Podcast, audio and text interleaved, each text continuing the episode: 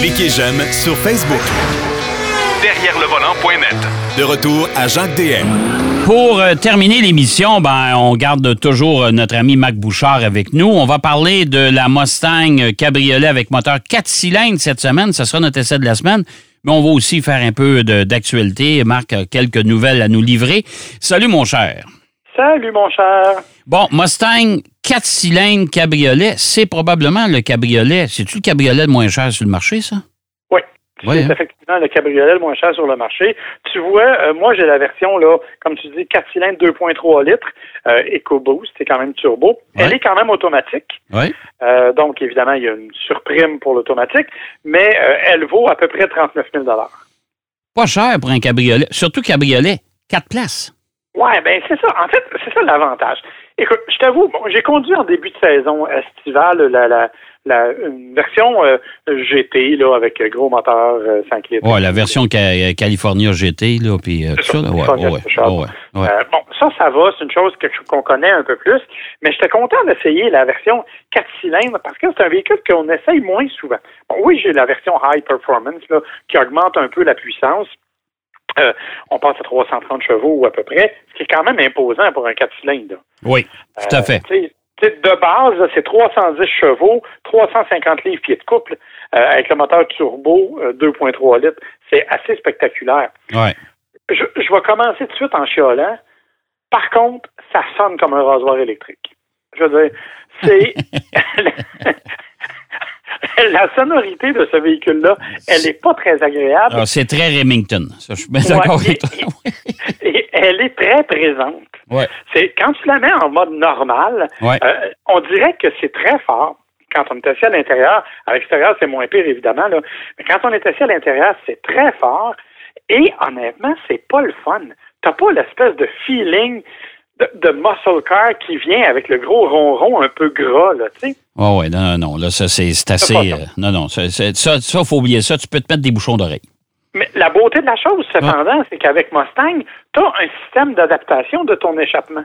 Donc, tu peux jouer dans les options Mustang pour aller choisir la sonorité que tu veux. As-tu trouvé une à ton goût? Ben, tu as une sonorité track, tu as une sonorité sport qui est un peu plus ronflante, mais pas nécessairement encore exceptionnelle. Mais tu as une sonorité qui s'appelle quiet, donc Ouais. plus silencieuse. D'abord, qui fait moins rager mes voisins. Ouais. Puis, d'autre part, effectivement, elle est beaucoup plus silencieuse et beaucoup plus agréable. Parce que, on va le dire, la version 4 cylindres de la Mustang, c'est d'abord une routière. hein. Oh, oui. C'est oh, pas, c'est pas aussi sportif qu'on veut bien nous le dire. Euh, ça conserve les attributs de la Mustang, évidemment, du point de vue physique. Ça demeure quand même un véhicule qui est assez imposant, qui est assez gros. Hein, c'est pas, Ouais. c'est pas tout petit. Euh, c'est, sûr que ça demeure quand même un véhicule qui est pesant. Là. C'est 3700 livres, ça va être là. Euh, c'est, pas, c'est pas rien. Euh, tou- t'as toujours le grand capot en avant, que t'aimes ou que t'aimes pas. hein. Moi, je suis, je dois dire au départ que j'étais pas un grand fan de Mustang. Moi, j'aime les Mustangs en édition particulière. Tu Je suis en amour avec la Bullet, par exemple. Ouais. Tout à fait. Ouais. Ça, ça j'aime ce véhicule-là, mais c'est peut-être dû, à mon âge et à la nostalgie, mais j'aime ça. Ouais. Alors que j'avais donc quelques craintes par rapport à celle-là. Et finalement, écoute, j'y prends un goût. Hein. Je te le dis, c'est mon probablement mon, mon, mon baby boomer side qui ressort. Non, mais c'est comme je te disais tantôt, euh, Marc, tu sais, c'est un cabriolet pas cher. Tu peux partir deux couples euh, dans une longue randonnée sans que personne soit fatigué. Euh, tu sais, c'est- plein de commodités. Il y a un bon coffre. Euh, c'est confortable. c'est confortable, ouais. impressionné le plus. Ouais. Parce que normalement, ce genre de véhicule sportif-là, il y a toujours un compromis que tu as à faire au niveau de, des suspensions, de l'espace. T'en as pas de ce compromis-là avec la Mustang. Non. Ça se, va- ça se veut très spacieux à l'intérieur. Euh, puis Dieu sait que, bon, comme je le dis souvent, j'ai pris un peu trop d'expansion en vieillissant. Et malgré tout, j'ai un excellent au niveau des sièges. Euh, ça m'a pris un peu de temps de trouver la bonne position de conduite. Parce que malheureusement, bon, comme je dis, je suis pas trop gros, mais je suis pas trop petit. Fait que euh, ça me permet de, de, de jouer avec la hauteur du siège puis de trouver la bonne visibilité. Parce que ça, c'est la complexité. Le capot est très long. Ouais. Tu vois pas nécessairement en avant où tu veux. Alors, tu sais, ça, ça a pris un peu de délai pour trouver cette bonne position-là. Une fois ça fait, cependant, Écoute, c'est super agréable. Et le toit s'enlève euh, électriquement de façon très rapide, ça se fait super bien.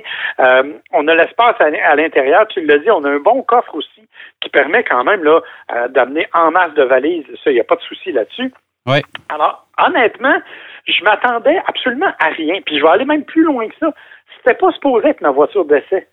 Et quand je suis arrivé, il y a eu confusion dans les réservations et on m'a dit, ben écoute, Marc, tu veux-tu la Mustang Cabrio 4 cylindres? J'ai fait, Yesh! Ah, OK, je vais la prendre. Et finalement, c'est probablement un des essais les plus intéressants que j'ai fait en comparaison, en, termes d'équilibre, rapport qualité-prix, en termes de confort. Honnêtement, on est parti, ma femme et moi, aller faire une petite randonnée juste pour le plaisir, ce qu'on n'avait pas fait depuis fort longtemps avec un véhicule de cette nature-là. OK, bon, c'est pour ça, ça, ça a beaucoup de qualité et ça s'adresse à une clientèle de notre âge et non pas. Si on avait 25, 30 ans, peut-être qu'on dirait, ben non, je ne m'achèterais pas de Mustang 4 cylindres, c'est pas vrai. Mais pour une clientèle comme nous autres, les bébés boomers, justement, ou les gens qui sont près de la retraite, ben, tu dis, écoute, garde, c'est pas trop cher, euh, ça consomme pas trop. Euh, c'est quand même relativement performant. Il y a un bon coffre. On peut partir quatre dans l'auto. C'est cabriolet. Regarde, ça commence à avoir certains avantages. Tu sais, Fait que moi, je trouve ça hyper intéressant comme voiture. Honnêtement, là, c'est hyper intéressant. Tout à fait d'accord. Puis tu parles de consommation, hein. On dit, bon, c'est sûr que ça marche super parce que c'est un EcoBoost avec le turbo. Ouais. Euh, mais c'est à peu près 10,2, 10,3 litres au 100 la moyenne que j'ai maintenue jusqu'à date, avec, je le rappelle, la boîte automatique. Elle est disponible avec une version euh, boîte manuelle. Et, et chez Ford, il faut leur donner un autre élément dont on parle régulièrement, mais c'est important, leur système multimédia avec commande vocale. Autant quand ils l'ont lancé, c'était une catastrophe épouvantable. Autant au fil des ans, ils l'ont vraiment raffiné. Non, ce n'est pas encore le Sync 4, mais le Sync 3 de dernière génération. Il est efficace, il est facile à utiliser. Honnêtement, j'ai peu de choses à dire contre ce véhicule-là. Sinon que ça m'a surpris moi-même de l'apprécier autant, en fait. Ah, ben c'est ça. Ben c'est ça, c'est signe des temps, mon ami. Tu vieillis, tu vieillis. Obligé de tourner le fer dans la plaie non plus. bon, OK. Euh, bon, puis là, il y a des nouvelles. Euh, entre autres, le Salon de l'Auto de New York s'est annulé à une semaine de l'événement. Ça, c'est incroyable. Euh, c'est vraiment incroyable. Écoute, on a annoncé il y a quelques heures à peine que le hmm. Salon de New York était annulé cette année en raison de la recrudescence des cas de COVID, tu t'en doutes. Ouais faut rappeler que l'endroit où se tient le Salon de New York, le, Jacob Javits Center, c'est un endroit qui avait servi d'hôpital au moment des pires cas de pandémie. Euh, donc là, on l'a annulé, mais à une semaine d'avis, alors que plusieurs manufacturiers avaient déjà annoncé leur intention de faire des dévoilements là-bas. C'est le cas de Hyundai, par exemple, qui devait dévoiler officiellement la Hyundai Elantra N. Oui. Ouais. on ne parle pas de la N-Line, là, qui est l'espèce de, vision esthétique de la chose, mais euh, vraiment la N, qui est un peu comme la Veloster N, arrive avec plus de puissance. Version performance, ouais. Ouais, performance avec des pneus sport, des Michelin Pilote 4F. Et là, il devait, euh, la Z aussi devait, devait être dévoilée là. La 400Z, effectivement, devait être dévoilée là. La Subaru WRX, ouais qu'on attend depuis je ne sais plus combien de temps parce que euh, pour le moment, c'est juste un, raffinement de la Impreza, mais là, on nous promettait un véhicule totalement nouveau. Ça doit faire, ça doit faire une décennie qu'on attend après ça. Ouais, puis j'ai toujours pas, moi, Subaru, parce que, euh, comme l'a dit un de nos collègues, Denis Duquette, euh, le, département, le département de design de Subaru, c'était une boîte à suggestions sur le bord de la cafétéria, là. Oh. Faites, faites-nous un dessin sur une feuille quadrillée, puis on va le prendre en considération. Euh, euh, non. donc, un gros, gros changement dans l'industrie. C'était le premier salon de retour et il est annulé finalement. Bon, fait que, euh, écoute, c'est la quatrième fois, là, je pense qu'on le reporte ou on l'annule. Oui, exactement, parce que normalement, il faut rappeler que le salon de New York se tient normalement en avril, la semaine juste avant Pâques. Alors, euh, clairement, là, on est vraiment dans un monde où on ne sait plus ce qui va se passer avec les salons de l'auto. On verra. On sait qu'au Québec, on a déjà annoncé la tenue de certains salons du véhicule électrique, entre autres, cet automne. Mais on verra ce que ça va donner dans la réalité. C'est ça, on verra, euh, définitivement. Euh, d'autres nouvelles aussi? Il y a d'autres, d'autres choses qui se passent, hein? Ben, il y a deux, deux nouvelles, deux autres nouvelles qui ont retenu mon attention. Une, entre autres, c'est la Cura NSX. Ouais, Un véhicule que moi, je trouve très beau. Un véhicule avec lequel j'ai eu beaucoup de plaisir en conduite sur la piste, entre autres, on l'a essayé et tout. Mais un véhicule qui coûte la peau des fesses. Ben, c'est 200 000 une, une NSX. Oui, et qui donc, en comparaison avec ses rivaux, était vraiment, vraiment beaucoup plus cher, ce qui fait qu'elle ne s'est pas vendue autant qu'on l'aurait cru.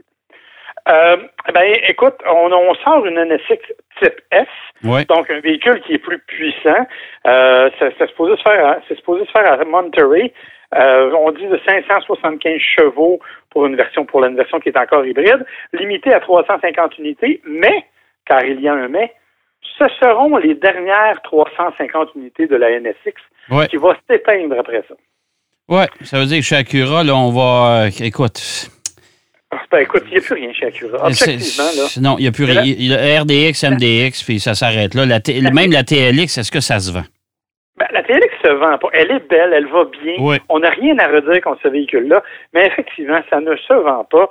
Et ça, c'est assez spectaculaire parce que ça devrait normalement être un véhicule qui est assez agréable à conduire et qui, qui devrait euh, vraiment être plus populaire, mais malheureusement, on n'est pas là. Alors, euh, c'est un peu... Euh, c'est un peu dommage, mais bon, que veux-tu? Alors, ce sera la fin de la NSX si vous en voulez une. Cassez votre cochon, c'est le temps cette année. Oui, oui, tout à fait. Alors, dépêchez-vous parce que d'après moi, les 350 unités vont se vendre quand même assez rapidement parce que c'est les dernières. ça va des, des, pièces de collection, clairement. Ouais, Et une autre petite nouvelle, et là, ben, tu me permettras de te rendre hommage parce que oui, euh, je pense que c'est important de le faire. Euh, puis ça n'a rien à voir avec ton un peu à, voir avec ton âge, mais pas tant que ça. J'espère. c'est que, bon, on le sait, c'est le Grand Prix de Trois-Rivières. Le Grand Prix de Trois-Rivières qui est un événement historique à tout point de vue. Et au fil des ans, tu as eu l'occasion de jouer un rôle très actif là-dedans. Tu as, entre autres, contribué, tu as présidé à la relance du Grand Prix il y a quelques années, au moment où c'était une catastrophe. en 2004. Exactement. Et depuis, tu as continué d'appuyer cette, cette organisation-là. On sait que la course Nissan Sandra s'y tient chaque année. Ben, cette année, l'année passée, c'était la Micra. Euh, donc, euh, on sait que tu as toujours été présent et on t'a intronisé au temple de la renommée des Amis du Grand Prix, euh, avec François Roy, qui est l'annonceur maison depuis plusieurs décennies aussi. C'est vraiment important parce que c'est, je pense, euh, le Grand Prix de Trois-Rivières, c'est probablement l'événement de course le plus historiquement prestigieux qu'on a au Québec. Ben, au Québec, puis même au Canada, parce que faut, faut, faut se souvenir que Gilles Villeneuve, entre autres, euh, et, euh, a fait son entrée en Formule 1 après avoir remporté la victoire face à James Hunt en 1976. Le film Rush, d'ailleurs, euh, vous avez vu le, film de, la bagarre entre Niki Loda et James Hunt en 1976 où le championnat du monde s'est décidé au Japon sous la pluie. Euh, ben, c'est la même année que Gilles Villeneuve a battu James Hunt en Formule Atlantique et James Hunt est retourné chez eux en Angleterre, est allé voir le patron de McLaren, il dit Écoute, je me suis fait battre par un gars, il est vite pas à peu près. Et la direction de McLaren ont appelé Gilles Villeneuve. On aimerait ça que tu montes à bord de notre troisième voiture. À cette époque-là, la Formule 1, on pouvait avoir trois voitures, euh, enregistrer une troisième voiture. Et Gilles Villeneuve a fait euh, la saison, soit, euh, la, fin de la saison 77 euh, à bord de, de, McLaren. Et par la suite, et ben, M. Ferrari est tombé en amour avec Gilles Villeneuve. Là, ça a été le début de la courte carrière de Gilles. Fait que c'est sûr que Trois-Rivières, ça a été, euh, ça a été entre autres, cette épopée-là. Mais à peu près. il y a eu, le nombre de pilotes ah. canadiens qui ont ou, internationaux qui ont couru à Trois-Rivières. Euh, tu sais, qu'on pense, bon, euh, localement, il y en a plein, mais tu sais, euh, les Godins de ce monde, les Carpentiers, les Tagliani, pour parler des plus récents, mais il y en a évidemment des plus anciens, si tu me permets. donc, le Grand Prix de Trois-Rivières est clairement, clairement l'événement. Alors, de faire partie du Temple de la Renommée, moi, je te lève mon chapeau, mon cher. Je pense que c'est extrêmement important. C'est d'autant plus important que le Grand Prix de Trois-Rivières, que les amis du Grand Prix, en fait, veulent ouvrir un musée aussi. Oui. Et ça, ça là, tout ce que tu viens de nous raconter là, et les 3 200 000 anecdotes supplémentaires que tu pourrais sans doute ajouter. Oui, oui, tout à fait, tout à fait. vont être soulignés à l'intérieur d'un musée avec, entre autres, des, des artefacts qui ont été repris de différents endroits. Euh, c'est vraiment, vraiment un événement qu'il faut suivre, qu'il faut encourager, et je pense que c'est Écoute, tu le dis, c'est probablement l'événement canadien le plus important. Je n'osais pas aller jusque-là parce que je voulais pas Ben, écoute, euh, tu le sais, on a voyagé beaucoup, toi et moi, dans, dans notre boulot de journaliste automobile. Et à tous les endroits où je débarquais, ils me demandaient Tu viens de quel endroit, Trois-Rivières? Ah, le Grand Prix. Ah, ben oui. Alors, le Grand Prix a fait.